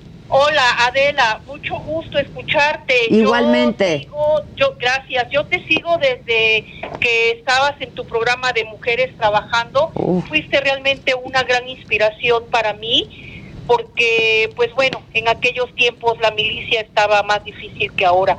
Soy militar retirada Mm. y realmente el ver tu programa, el inspirar a mujeres, ver a todo tipo de mujeres, pues cómo trabajaban y cómo el día a día, ¿no? Con la lucha de sacar a los hijos adelante y todo, pues realmente me inspiraba y pues a darle. Pues me haces muy feliz y te lo agradezco mucho. Fue un gran programa que me dejó muchísimo a mí. Todo la lo que tú haces. Muchas gracias. todo.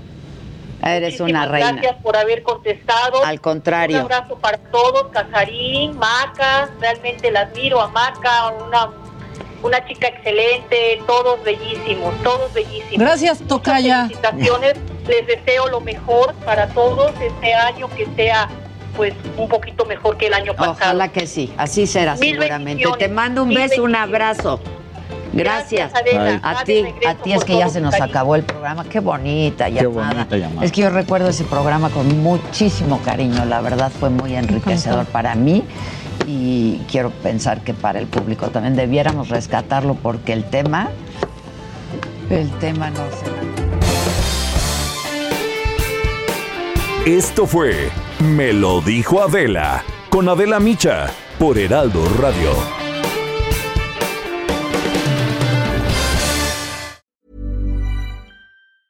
Ever catch yourself eating the same flavorless dinner three days in a row? Dreaming of something better? Well, HelloFresh is your guilt-free dream come true, baby. It's me, Gigi Palmer. Let's wake up those taste buds with hot, juicy pecan-crusted chicken or garlic butter shrimp scampi. Mm. Hello Fresh. Stop dreaming of all the delicious possibilities and dig in at HelloFresh.com. Let's get this dinner party started.